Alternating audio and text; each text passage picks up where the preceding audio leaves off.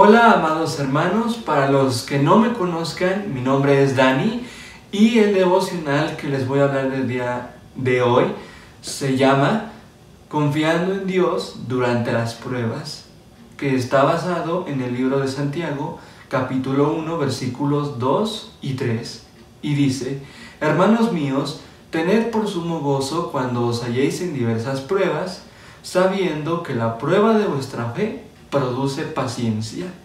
¿Ustedes alguna vez han pasado por alguna prueba?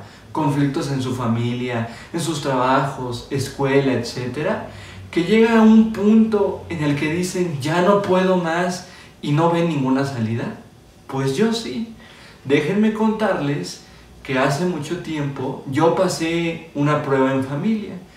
Mi abuela sufrió un accidente que se cayó y se golpeó la cabeza al grado de tener un derrame cerebral. Los doctores nos habían dicho que ya no había esperanza para ella y nos pusimos demasiado tristes, pero aún así le pusimos su vida en las manos de Dios y pusimos a orar por su vida. Y ese día hubo dos bendiciones. La bendición fue que Dios salvó la vida de mi abuela.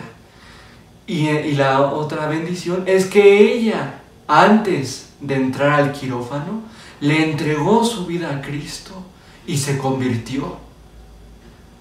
Aquí el punto es que todos hemos pasado por alguna situación, pero lo que Dios nos habla en este versículo es que Él tiene un propósito para nosotros, porque Él nos ama y que seamos transformados. Fíjense, como mi mamá me ha dicho, las pruebas están envueltas en, en, papeles feos, pero cuando las vamos abriendo, ahí dentro hay hermosos regalos. Así es como Dios nos transmite su amor a través de esas pruebas. Nosotros como familia reconocemos que necesitábamos esa prueba de esa magnitud para que nuestra fe aumentara, para que aumentara el amor, gozo, paz y paciencia entre familia, benignidad y bondad entre nosotros, y fe, mansedumbre y templanza para con Dios. Y la mayor bendición fue que mi abuela le entregó su vida a Cristo. Las enseñanzas son las siguientes. Enseñanza número uno. Somos amados por Dios porque al ser sus hijos, Él desea lo mejor para nosotros y que seamos transformados. Para mi abuela, sí, eh, sí fue un sufrimiento, un mes de rehabilitación y en cama, pero Dios utilizó ese sufrimiento para transformarla. Esto va ligado al versículo de Santiago capítulo 1 versículos 2 y 3.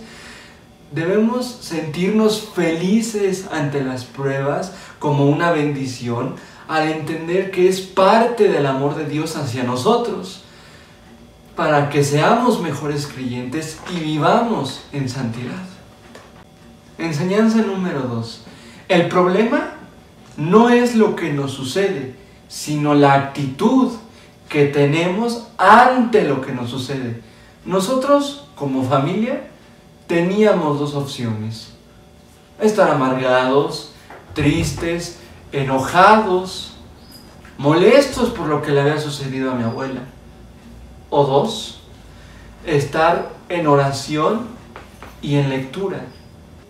Dios nos desafía a que vivamos estas pruebas en gozo, sintiéndonos bendecidos, porque Él nos ama como un padre a su hijo. Porque qué padre que ama a su hijo, no lo corrige, lo disciplina porque lo ama y desea lo mejor para él. Y nosotros debemos aceptar la corrección de nuestro padre. Nosotros como familia necesitábamos esa prueba para ser corregidos y que nuestra fe fuera más grande. Y enseñanza número 3. saber esperar y tener paciencia aceptando la voluntad de Dios. Nosotros tuvimos que esperar tres meses para la recuperación de mi, de mi abuela, teniendo paciencia con ella y paciencia en Dios y aceptando su voluntad. Entonces, las tres enseñanzas fueron, número uno, somos amados por Dios porque al ser sus hijos desea lo mejor para nosotros y que seamos transformados. Enseñanza número dos, el problema no es lo que nos sucede, sino la actitud que tenemos ante lo que nos sucede. Y enseñanza número tres, saber esperar y tener paciencia aceptando la voluntad de Dios. Y el desafío es el siguiente. En primera de Tesalonicenses 5:18 dice, "Dad gracias a Dios en cualquier circunstancia." Esto es lo que Dios espera de ustedes como cristianos que son.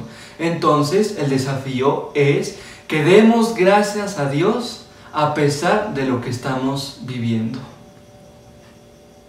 Hagamos una oración. Señor, te pedimos en este momento que nos des fortaleza para enfrentar estas pruebas. Te pedimos por todas aquellas personas que están pasando momentos difíciles en esta pandemia, que tú les des fortaleza y misericordia para que salgan victoriosos. Todo esto te lo pedimos en el nombre de tu Hijo Jesucristo. Amén. Dios les bendiga.